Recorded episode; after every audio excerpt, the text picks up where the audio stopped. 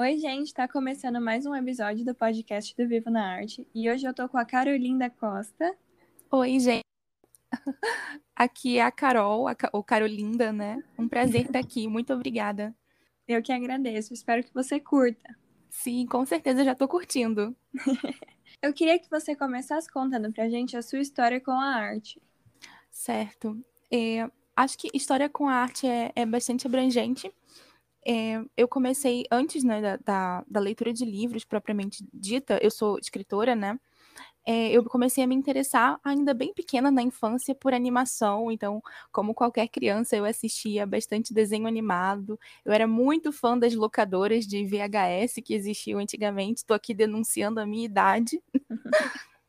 é, então, acho que a minha relação com a arte começou pelo, pelo audiovisual, né? Pelo, pelo cinema e pelas animações. E depois, à medida que eu fui aprendendo a, a ler, a escrever, ela caminhou em direção aos livros. Eu tive a sorte de ter pais que incentivavam muito a leitura. É, e aí foi uma história de amor, assim, é, sem precedentes. Principalmente quando eu, aos oito anos, eu conheci um livro chamado Pai Me Compra um Amigo. E quando eu estava lendo esse livro, foi a primeira vez na vida em que eu comecei a chorar com uma leitura. Eu já tinha chorado, eu sou muito sensível, eu já tinha chorado com, com animações, com filmes, mas aquela foi a primeira vez que eu chorei lendo um livro. E quando isso aconteceu, assim, do alto dos meus oito aninhos de idade, eu percebi que tinha alguma coisa ali que era muito especial. E aí eu botei na minha cabeça que eu, quando eu crescesse eu ia ser escritora. E de alguma forma parece que os sonhos da infância, eles caminham com a gente com, com uma força muito grande, né? E foi o que aconteceu mesmo me tornei escritora. Nossa, que lindo! Ai, obrigada. Eu gosto muito dessa história. É muito legal. Sim, foi um momento muito especial. É o livro é do Pedro Bloch. Acho que acho que ainda dá para encontrar. É um livro um pouco antigo. O autor é brasileiro. É muito bonitinho. Você falou do audiovisual, né? O que, que você gosta de consumir, de assistir? Certo. É, quando eu comecei a, a me interessar pelo, cinema, né, foi na infância, então eu consumia principalmente desenho animado. Depois eu comecei a consumir alguns filmes de fantasia, aqueles bem hollywoodianos. Hoje eu gosto muito de assistir a documentários. Um, eu assisto doramas, em termos de série, eu assisto muitos doramas. E eu gosto muito de conhecer outros países a partir do cinema. Então eu gosto de variar a nacionalidade dos filmes que, que eu assisto, né, a origem dos filmes. E de vez em quando eu cismo com, com um país ou com uma região e acabo passando um tempo assistindo filmes é, desse lugar. É uma coisa que eu gosto muito de fazer. E é difícil escolher um, um, gênero preferido, né? Acho que é mais fácil dizer o que eu não assisto. Eu não costumo assistir a terror. Eu também não. eu sou muito sensível. Tenho, tenho muito medo. Não, tô brincando. E o que, que você gosta de ler? Hum. É, eu tenho muita dificuldade em escolher coisas preferidas, vocês vão perceber aqui, uhum. mas eu gosto muito de ler literatura brasileira, alguns clássicos, e também autores novos. Eu gosto muito de ler autores novos. É, foi uma coisa que eu demorei um pouco a fazer. Durante muito tempo eu li escritores consagrados. E depois eu fui percebendo como tem gente bacana, como tem qualidade e novos autores que estão surgindo o tempo todo. E como a internet possibilitou esse contato com pessoas novas, com gente que tá, assim como eu, tá começando. E aí você se sente caminhando em equipe, sabe? Não caminhando sozinha. Então hoje eu tenho lido principalmente novos autores e principalmente literatura nacional nesse momento. Ai, que bacana. Tem algum para você indicar pra gente? Hum, tenho sim. Tenho o Douglas Roberts, que é um autor de fantasia. Ele publicou um livro recentemente. E também o Cauã Gonçalves. Eu falei que eu não costumo assistir filmes de terror, mas o Cauã é um autor bem jovem que lançou recentemente um conto. Eu não tenho certeza se é de horror ou de suspense, na Amazon. E ele está fazendo um trabalho muito bacana nas redes sociais de, de escrita, de divulgação da própria obra. Acho que são os dois assim que primeiro me vêm à mente. Muito legal. Como que você começou a escrever? Então, depois daquele meu, do meu insight de, aos oito anos, de que eu botei na cabeça que eu queria ser escritora com oito anos de idade, naquela época eu comecei a ler mais primeiro. Eu comecei a pedir mais livros para os meus pais e em seguida eu quase que naturalmente comecei a escrever as minhas próprias histórias. Eu lembro que a primeira história que eu escrevi foi sobre uma família de super-heróis, bem estilo assim os incríveis, e eu ainda era bem novinha. E foi assim que eu comecei a escrever. Então eu, eu comecei escrevendo ficção, principalmente histórias curtas. Depois, na adolescência, eu encontrei a poesia, foi aquilo que me, me ocupou por bastante tempo. Então, durante a adolescência, o que eu mais consumi foi poesia. O que eu li, o que eu escrevi foi isso. E bem mais tarde, é, com a, a Carol, né, como, como Carolinda Costa, eu comecei a publicar na Amazon contos, né? Meus livros são bem curtinhos, eles têm tamanhos de conto ou de novela, é, histórias de romance, eu chamo de romances fofinhos e leves, são romances fofos e leves. Acho que é isso que eu tenho escrito principalmente. Entendi. A Carolinda é um heterônimo, certo? Isso, isso mesmo. É por isso que é estranho falar. Parece que eu tô falando de mim na terceira pessoa, não é bem isso.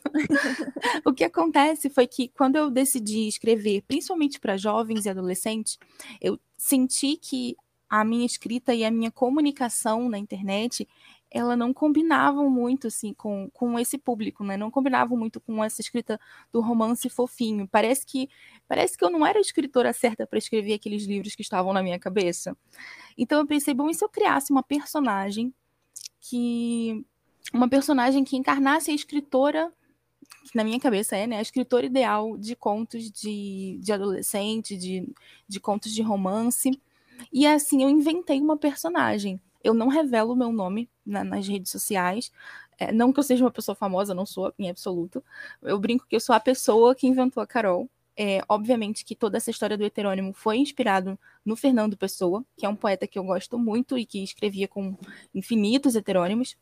É, para quem está ouvindo a gente, o pseudônimo e o heterônimo têm algumas diferenças, né? O pseudônimo normalmente é só uma identidade, um, um nome que o escritor cria para assinar diferente os seus livros.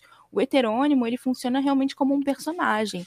Ele tem uma história de vida e tudo mais. Nessa entrevista aqui, tudo que eu estou respondendo, gente, é real, tá? Não é, não é, é sobre a pessoa que inventou a Carol.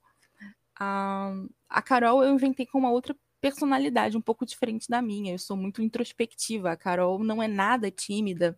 A Carol é super expansiva. Ela se comunica né, na internet com cores super vivas, super alegres. Um, e eu acho que tá dando certo. Eu fiz muitos amigos, conheci pessoas novas através desse, desse heterônimo e foi. Tá sendo uma experiência muito bacana, muito bacana mesmo. É, que legal. Interessante que você falou que vocês são bem diferentes, né? O que uhum. que nela mais te agrada? Ai, que pergunta boa. Eu acho que o otimismo da Carol. A Carol é super otimista e ela tem muita energia, assim. Ela é uma pessoa uma personagem, né, cheia de, de vivacidade, de alegria, e está, tá sempre procurando ver o lado positivo das coisas. Quase assim, um pouco poliana, sabe? De, jogar uhum. o jogo do contente e sempre procurar o lado otimista das coisas. Não que eu seja uma pessimista inveterada, não é isso. Mas a Carol, é especialmente otimista. E especialmente corajosa, né? No sentido de, de se lançar, a publicar, a escrever o, o que ela quiser, porque eu acho que a, a, arte exige da gente um pouquinho de coragem, né, em certos sentidos. Infelizmente, a gente está num, num, momento da história e a gente está num, num ambiente em que ainda se estigmatiza muito o artista.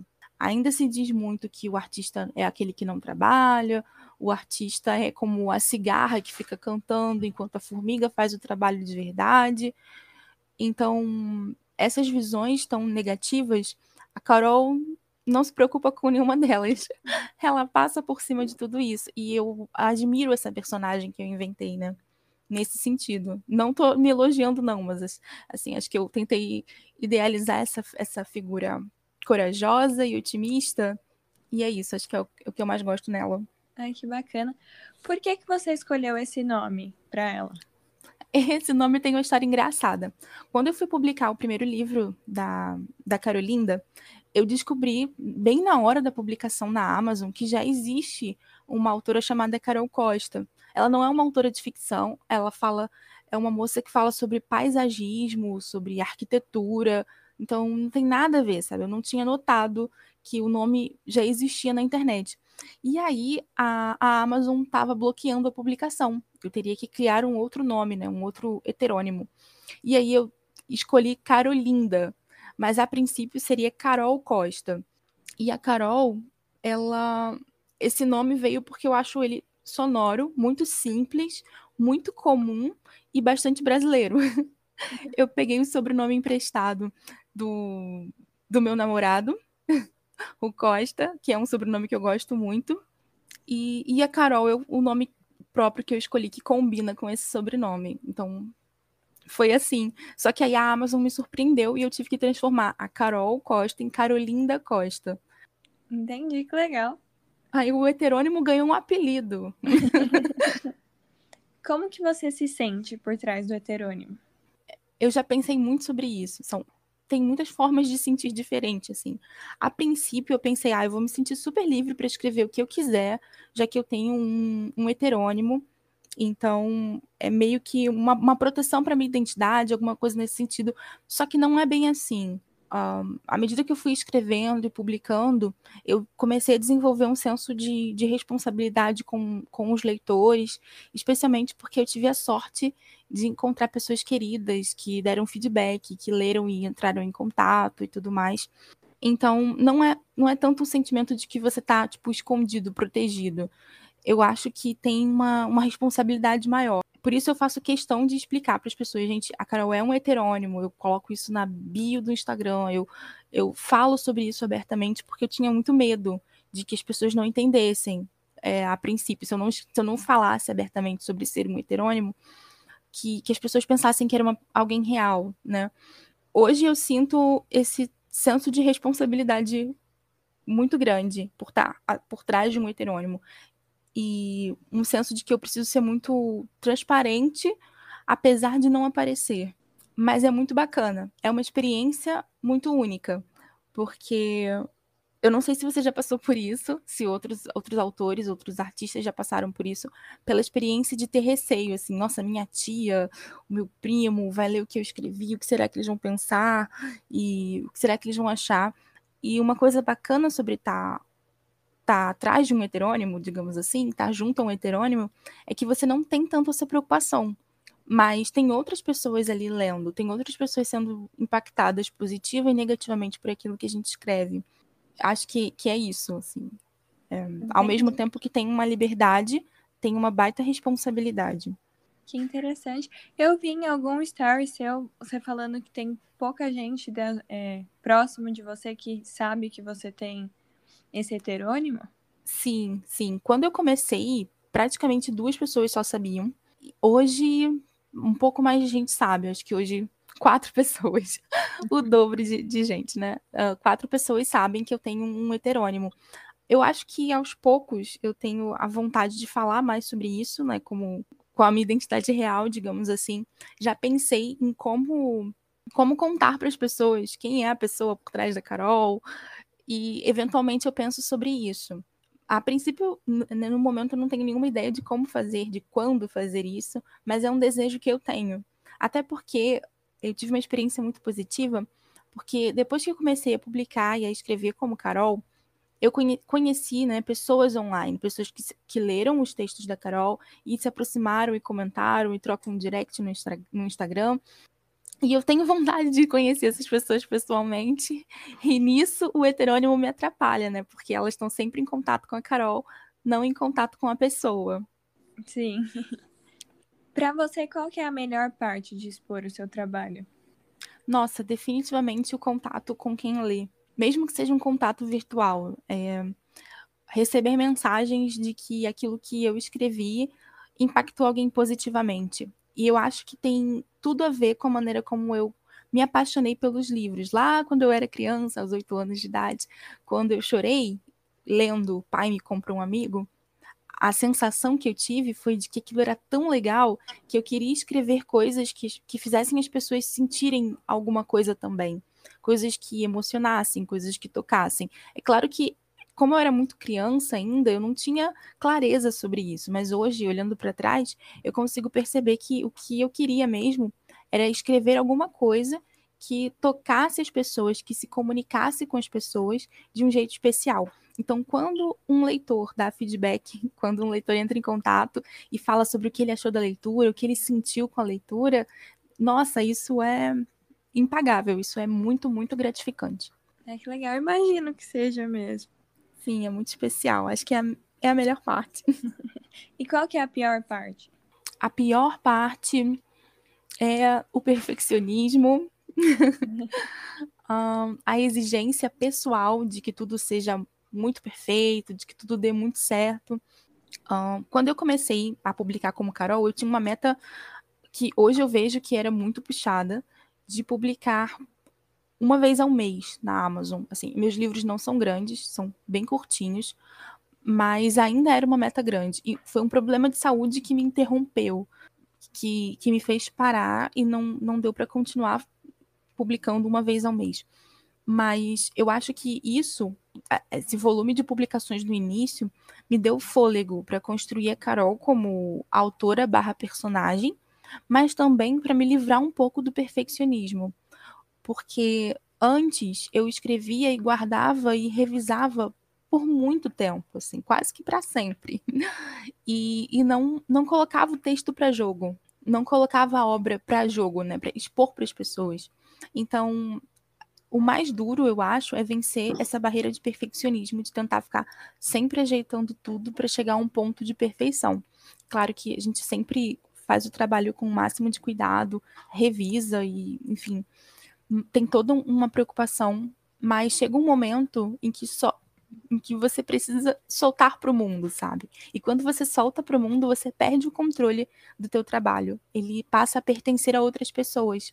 E cada vez que um leitor lê, é, é uma nova leitura, uma nova contribuição, uma nova forma de olhar para aquele texto.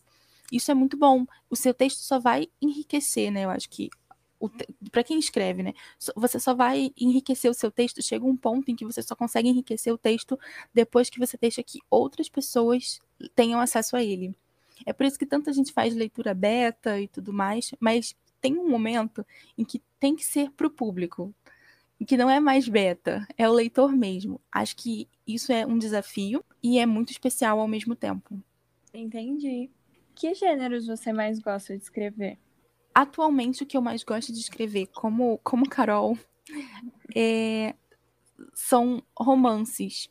Romances, eu diria até novelinhas, porque são textos mais curtos, novelas é, românticas e juvenis.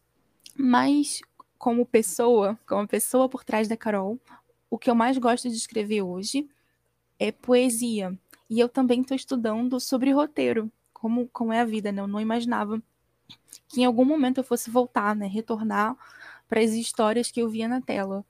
E agora eu estou estudando sobre, sobre roteiro. É, que bacana. É, você falou que está estudando. Como foi a sua formação? Certo. É, eu, eu acho que ainda não tinha falado sobre a, sobre a minha formação de verdade nas redes. É, eu sou professora.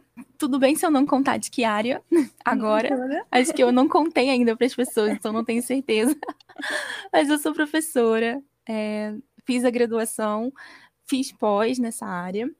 E hoje eu tô, tô estudando roteiro, comecei com cursos livres e vou começar, a partir do próximo ano, uma pós em escrita criativa e roteiro. Estou muito empolgada. Estou muito empolgada com a especialização roteiro deve ser bem legal, né? Sim, e é muito diferente de, de escrever um romance. É totalmente. É muito, muito diferente mesmo. Porque no romance, ou no conto, na novela, ou, enfim, é, você tem a possibilidade de, de usar um, um narrador que entra na cabeça do personagem. Você consegue fazer descrições e, e jogos de palavras que no roteiro não é possível. Né? O roteiro ele é totalmente visual. Você não, não fala, o personagem estava triste, né? Estava simplesmente cabisbaixo. Não, não é bem assim. Você precisa ser claro, né? Uma lágrima escorre do rosto, ele abaixa a cabeça, é bem mais direto. Então é um estilo de escrita bastante diferente. Como eu gosto de desafios e coisas novas, tá sendo muito legal. Que legal. Quais assuntos você mais gosta de escrever? Hum, eu tento procurar assuntos na minha vida cotidiana em experiências que eu tive. Eu já escrevi o primeiro, o primeiro livro que eu publiquei na Amazon foi sobre uma stalker, né? não uma stalker no, no sentido negativo da palavra certa, do crime de perseguição, mas de uma, de uma jovem que se aproveitava das suas habilidades de fuxicar na internet para conseguir fazer um dinheiro extra com isso. A história começava daí. E de onde eu tirei isso? Né? Da minha própria habilidade de ser uma ótima stalker. muito bem é, treinada em investigar nas redes sociais e então eu escolho coisas simples do cotidiano.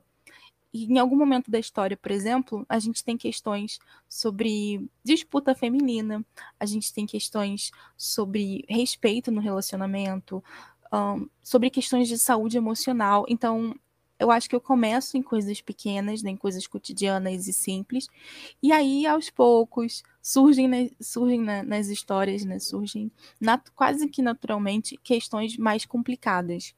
Um, eu acho que eu gosto de falar principalmente das, dos relacionamentos entre os personagens, não só de, de amor, né, no, amor romântico, mas também de amizade. Eu gosto muito de construir personagens amigos. Acho que é isso. Falando já dos livros que estão publicados, é, conta um pouco pra gente sobre a melhor Stalker do colégio.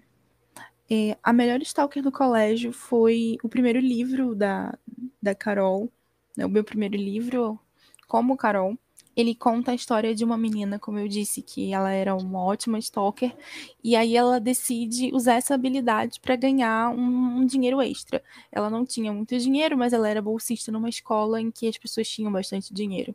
Então ela se aproveita dessa, dessa habilidade. Só que ela acaba descobrindo coisas mais complicadas do que só namoros adolescentes. E ela tinha as informações num pendrive. E um dia, numa festa, por acidente, ela perde esse pendrive. E esse pendrive vai parar justamente com o crush dela. E o crush dela tá intimamente envolvido com algumas, alguns problemas cabeludos que ela tinha descoberto e que estavam lá no pendrive. Então, é, esse, essa é a, a trama, o problema que se cria. A Susana, a personagem principal, ela precisa de alguma forma recuperar esse pendrive. E ao mesmo tempo tem em paralelo, né, todo o interesse dela pelo pelo Eduardo. Ah, que legal. É, eu acho fofinho. Obrigada. Eu tento escrever coisas fofinhas. Depois vem a melhor stalker da faculdade, né? Sim, quando a gente acompanha o crescimento, né, da, da Suzana, do Eduardo e dos amigos deles. E aí já tem uma um, um espaço maior, eu abro um espaço maior para outros personagens na trama, principalmente para Renata, que é a best friend da, da Suzana e agora ela tem uma participação muito maior. Na, na, no dilema da faculdade, a Renata é uma moça que está em crise. Ela escolhe uma carreira por conta dos pais, né, pela pressão da família, e aí ela percebe que aquela carreira não tem nada a ver com ela e que ela precisa fazer outra coisa. Então, tem, tem a ver com esse dilema de, de troca de carreira. E, ao mesmo tempo, tem um, um namoro à distância, a Suzana e o Eduardo. Ai, meu Deus, dei spoiler. Eles entram num relacionamento à distância. E aí tem as questões de como esse relacionamento vai sobreviver, principalmente depois que eles se encontram. Eles se reencontram depois desse tempo distantes. E o que, que vai acontecer? Será que o namoro vai vingar? Será que não vai vingar? Tchan, tchan, tchan, tchan. Eu acho que dá para ler o segundo livro independente do primeiro, mas acho que se, se, a pessoa mantém a ordem, fica bem, bem mais claro, porque consegue acompanhar mesmo, né? O que, o que, aconteceu na escola e o que, que aconteceu na, na faculdade. Uhum. E acho interessante também que você falou que tem um destaque para uma outra personagem também, né? Sim. A Renata ela aparece no primeiro livro, mas não aparece tanto. E no segundo livro ela ganha muito mais espaço. Acho que ela, ela chega a brilhar mais do que a Susana em alguns momentos. Alguns leitores me escreveram que sentiram um pouquinho de raiva da Susana, de algumas coisas que ela fez. Ah, acho que ela não foi uma amiga tão bacana no, no segundo livro. mas que adoraram a, a Renata no segundo livro. Por que, que você decidiu dar esse destaque maior para Renata no segundo livro? É, a, a, minha ideia com, com a série Melhor Stalker, eu tenho um próximo livro assim, pensado, planejado, é que a cada livro eu olhe melhor para um personagem, né? A protagonista é sempre a Susana, é sempre a Stalker, mas eu queria muito olhar para diferentes personagens. Então, é, foi de propósito mesmo. E eu já tinha um carinho enorme pela Renata no primeiro livro. Então, sei porque tem alguns personagens que roubam o, o espaço no nosso coração. Parece que é uma coisa que, que quase escapa ao nosso controle. Eles vão criando vida própria. E acho que a Renata criou essa vida própria. E, e foi isso. Eu pretendo que no próximo livro a gente conheça melhor a Ana. A Ana foi a antagonista no, no primeiro livro, né? Ela não era uma pessoa, uma personagem muito querida, mas a gente vai entender melhor por que, que ela agia como agia e qual é a história dela. Essa é a minha ideia pro terceiro livro. Então, eu espero que tenha um terceiro livro da Melhor Stalker. Ai, que bacana, que ideia legal. Ai, muito obrigada. Inclusive, acho que foi um. um se, você, se você quiser conhecer melhor a Ana, eu fiz um perfil para Ana no, no Instagram, um perfil para personagem. Eu coloquei, eu linkei, né? O, o livro é e-book, então ele está disponível na Amazon. E quando o leitor está lendo o e-book, em algum momento o perfil do Instagram da Ana é mencionado. E é clicável, então se ele clica, ele pode ser direcionado para o perfil da personagem. Então tem todo um perfil da Ana, com textos da Ana, fotos da Ana. É, é uma interação, foi uma ideia de interação. Eu sempre tive vontade de escrever coisas interativas, de fazer esse tipo de experimentação, misturando plataformas. E a escrita na internet me possibilitou isso, sabe? A Amazon me possibilitou isso. Coisa que o livro, num livro físico seria mais difícil até por questões de custo de publicação, de impressão. Nossa, que bacana! Achei muito legal a ideia. Sim, obrigada, muito obrigada mesmo. Fica aí o convite para vocês conhecerem a Ana. Além desses dois livros, você tem outros dois publicados, né? Sim, eu tenho um livro de mini contos, são contos bem curtinhos, é, e tenho também um livro de, de bilhetes. São 50 bilhetes apaixonados e uma carta de amor em que eu conto uma história, é, a história de uma garota, totalmente pelos bilhetes que ela escrevia. Então a gente já começa a história num momento em que ela terminou o relacionamento e ela vai revisitar os rascunhos dos bilhetes que ela escrevia para o ex.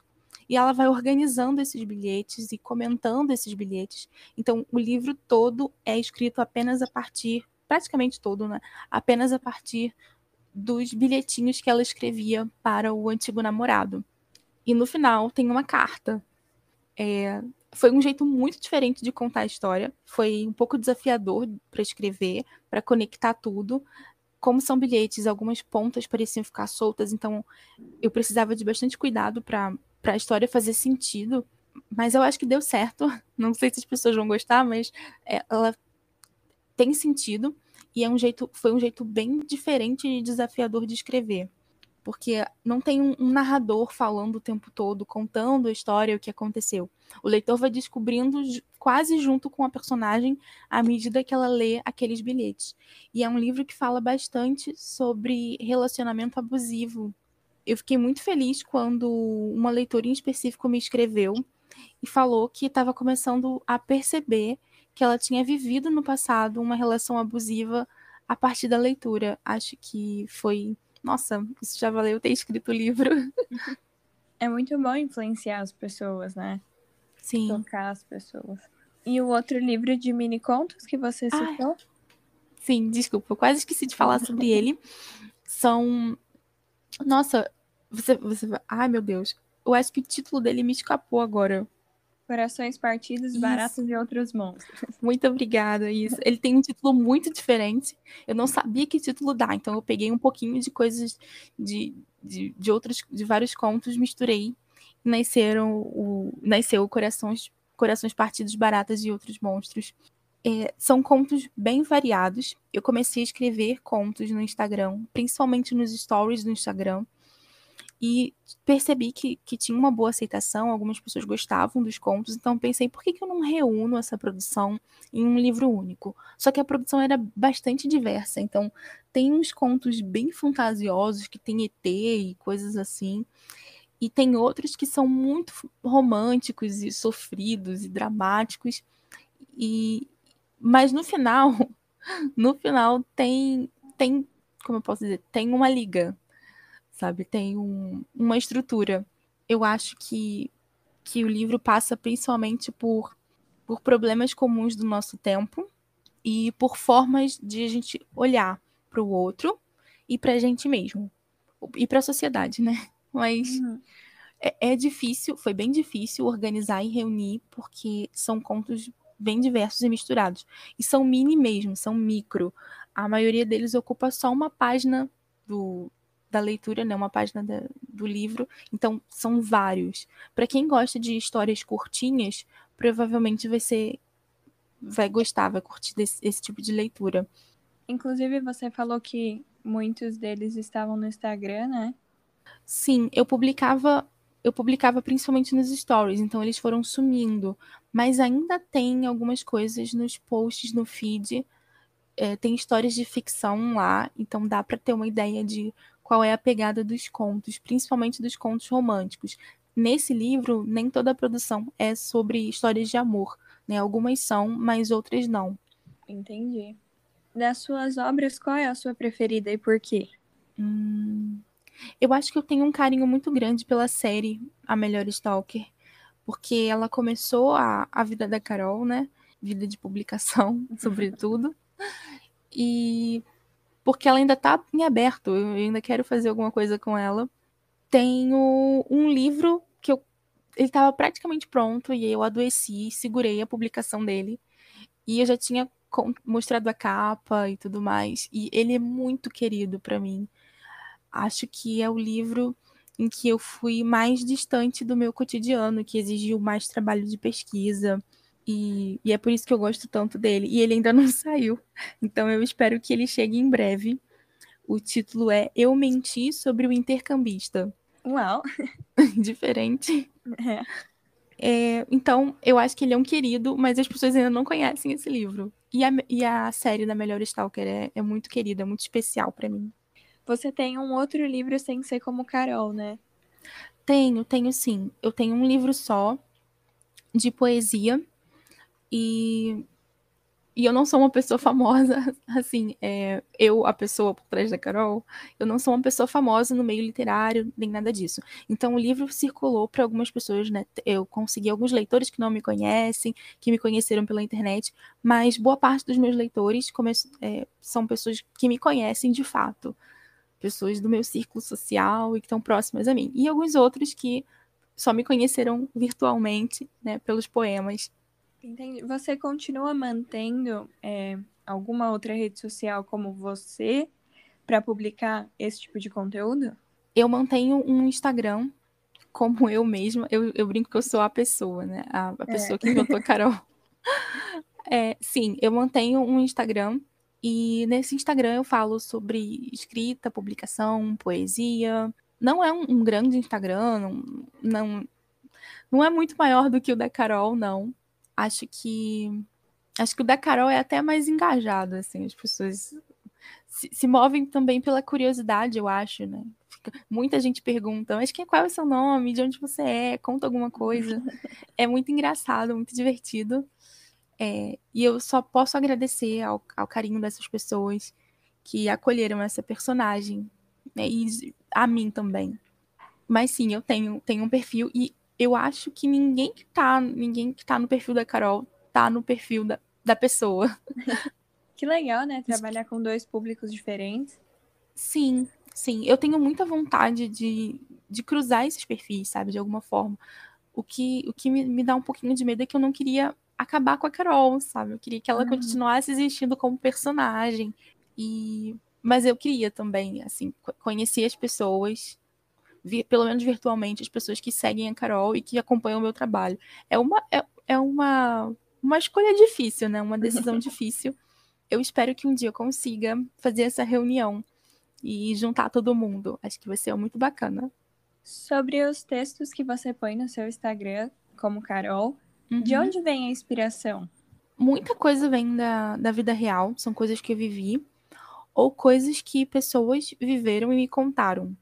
É, é claro que tudo que a gente consome, assim, uma música que a gente escuta, um filme que a gente assiste, uma série, tudo isso contribui, né? Vai criando o nosso, nosso repertório, uma mochilinha de referências. E, e eu acho que criatividade tem muito a ver com, com pegar coisas comuns e misturar elas para criar uma coisa nova.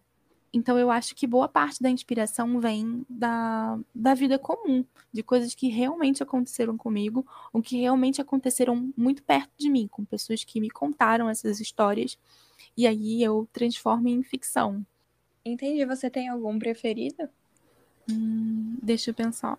Tenho, eu tenho uma história que, se chama Idade Certa, tá lá no, no perfil. Foi através desse que eu te conheci. Sério? Foi. Ai, que coisa boa! Eu acho que o Idade Certa é um dos meus preferidos. E o Idade Certa saiu de uma situação real, de uma conversa que eu presenciei.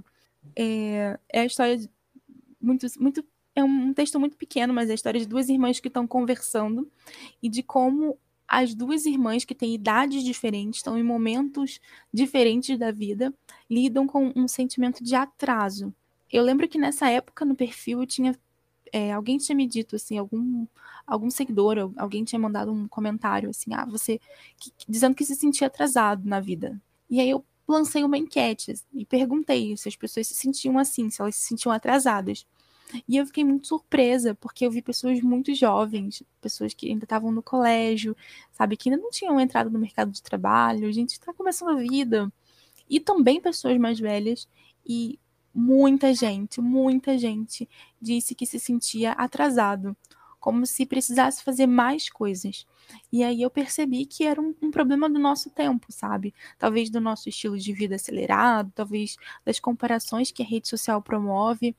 Seja o que for, parece que é um sentimento muito geral, esse sentimento de que a gente está atrasado na vida. E que não, não é real, né? Não deveria ser real. Cada pessoa tem o seu tempo, cada pessoa tem a tua história, uma história muito única, muito própria, a sua realidade, enfim. Então, esse texto conversa sobre isso e é uma questão que me toca profundamente. E eu acho que eu pude refletir, né, a partir dessa conversa com outras pessoas e também dessa conversa que eu testemunhei entre essas duas moças, e daí nasceu a Idade Certa. Mas que legal você ter me conhecido através desse texto, eu fiquei muito contente de saber disso. É, é lindo esse texto. Posso pedir para você ler? Pode, pode sim. Vou até. Acho que eu já tenho, tenho ele aqui. Sara, 20 anos, nunca atrasou na escola, nunca pegou dependência, nunca reprovou na faculdade. Sara, aos 17, passou de primeira para a universidade pública em um curso concorridíssimo. Sara, 20 anos, logo será chamada pelo concurso público que prestou e no qual foi aprovada na primeira tentativa. Nem precisou ficar na lista de espera. Aos 22, sem dúvidas, Sarinha terá casa própria e carro novo, e estará quase casando, já que namora o amor de sua vida desde a adolescência. Então, na calada da noite, depois de chorar rios comendo um pote de sorvete, Sara confessa para sua irmã mais velha que se sente atrasada na vida. A irmã mais velha é Rita, 29 anos. Rita mora com os pais está trocando de carreira e namora há sete meses um carinha legal que conheceu na internet. Rita terminou a faculdade há uns três anos, mas na metade do curso já sentia que não era para ela. Mesmo assim, suportou até o final. Não era um curso muito badalado mesmo, ninguém ligou. Rita tenta consolar Sara, tenta dizer que cada pessoa tem um tempo na vida, etc. Mas a irmãzinha parece arrasada, abaladíssima. Terminado o desabafo, Sara vira, vira para o lado. Vai dormir tranquila. Rita não. Rita, que há cinco minutos estava ocupada estudando para realizar o sonho da nova carreira, agora se sente um lixo. Um enorme e fedorento saco de lixo. Pior, um saco de lixo esquecido pelo caminhão que não passa há duas semanas. Vários rótulos imaginários começam a se prender a ela. Atrasada, frustrada, errada, a que não deu certo. Respira fundo e dá mais uns goles no café. Se quiser mesmo realizar seus sonhos, não poderá se dar ao luxo de perder tempo. Aos 29, ela já sabe que, na vida, o tempo de cada pessoa é único e para ela é hora de ser forte e não desistir. Dane-se a comparação, é o que a moça pensa. Mas mesmo assim, lá no fundo, às vezes, ainda dói. Uau, esse texto é muito lindo. ah, muito obrigada, muito obrigada. É muita gentileza sua. é, eu acho que a, a dor da, da Sara, que tem 20 anos e tem, parece que tudo deu certo na vida dela, é, também precisa ser compreendida, né? Sim, ela deve ter os motivos dela. Sim, e acho que em alguns momentos nós somos como ela e outros momentos nós somos como a Rita, né? Sim, sim. Um pouquinho Sara e um pouquinho Rita. É. Ai, que bom. Você lembra como, como você encontrou o texto? Olha, acho que não. Não sei se apareceu no Explorar ou algo assim, realmente não lembro. Ai, mas que legal, fiquei feliz. E que bom, gente, que um texto na rede social é, possibilitou esse encontro e essa conversa aqui está acontecendo por conta da Sara e da Rita também. Sim. Que bom. Então, assim, eu, eu, se eu puder aproveitar o espaço, você aí que escreve, não tenha medo, coloque seus textos no mundo. Você vai melhorando com o tempo, ninguém começa perfeito mesmo. É bom encontrar leitores. E às vezes um texto abre caminhos e espaços e encontros que a gente não imaginava.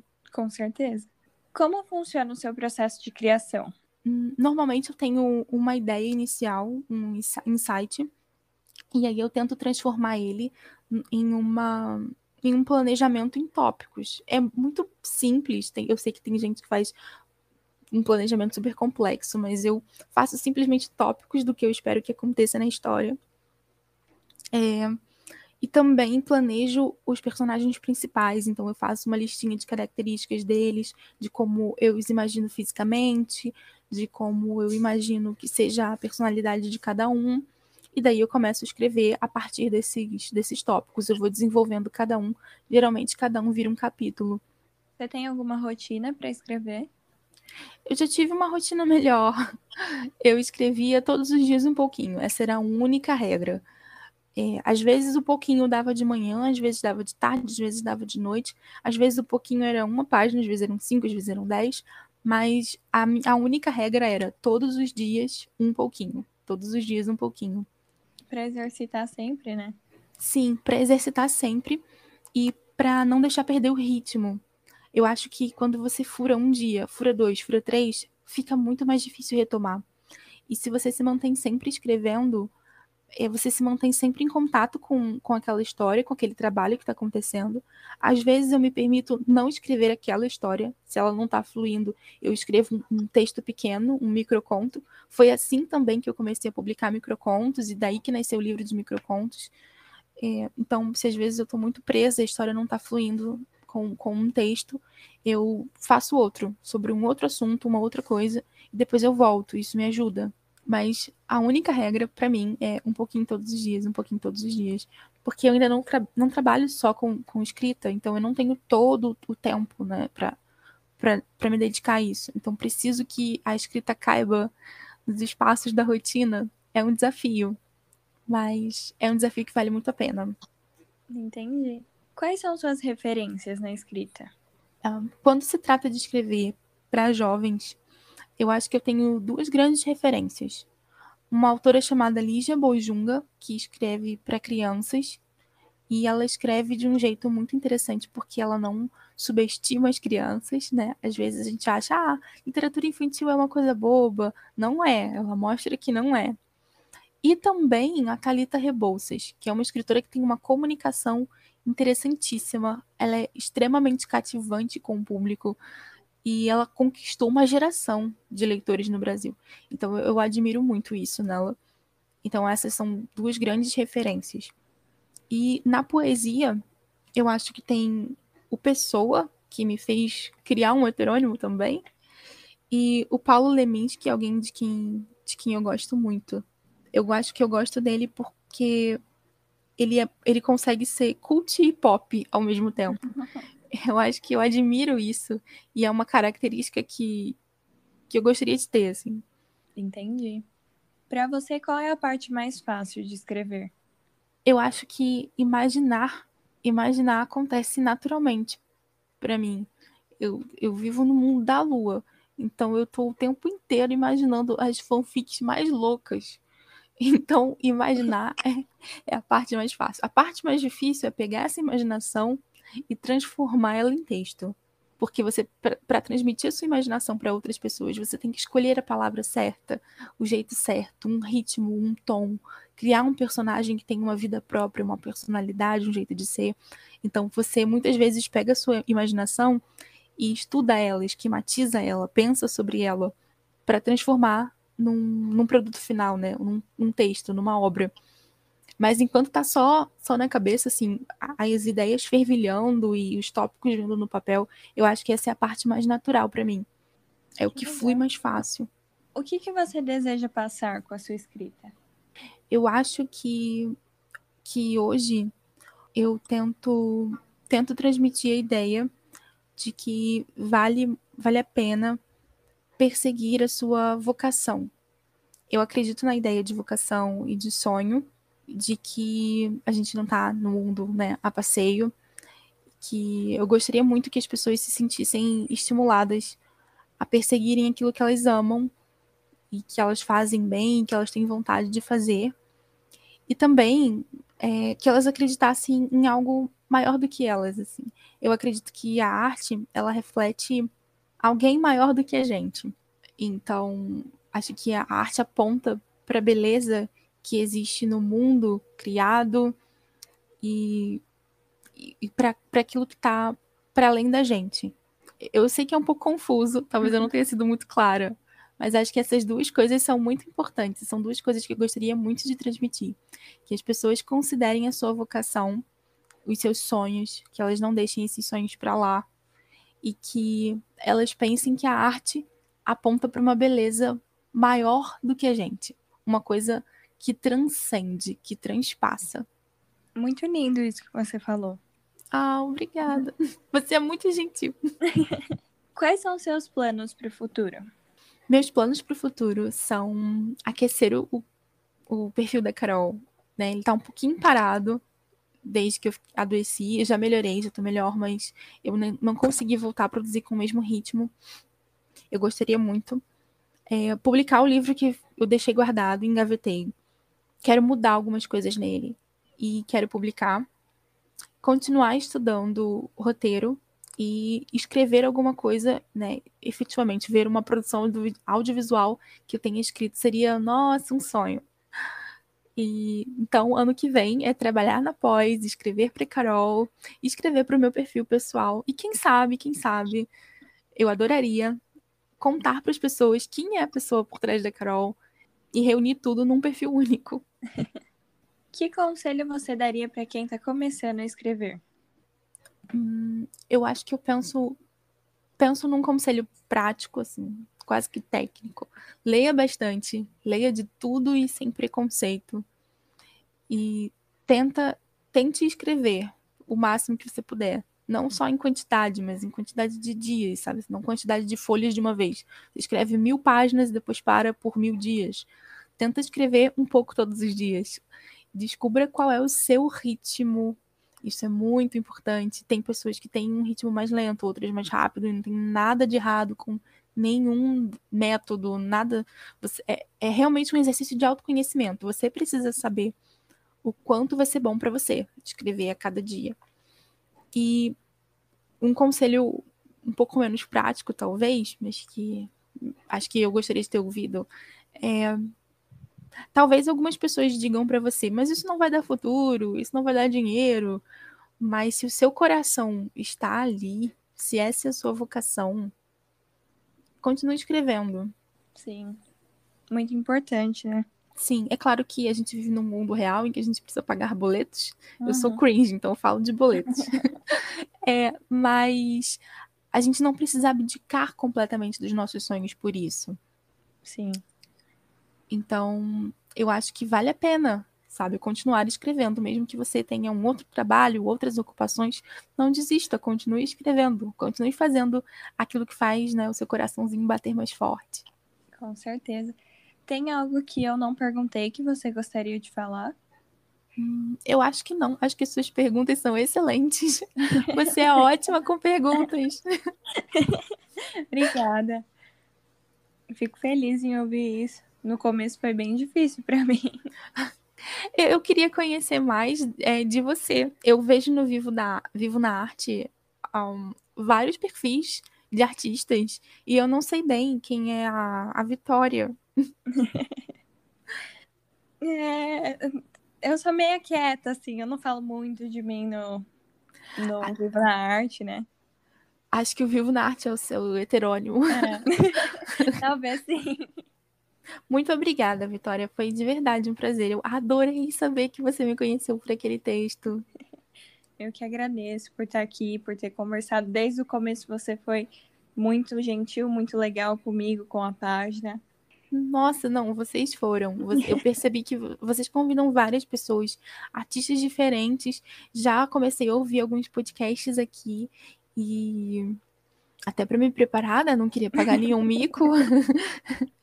e, e, nossa, o, o, seu trabalho é, é muito especial, sabe? O que você escolheu fazer, dando voz para artistas.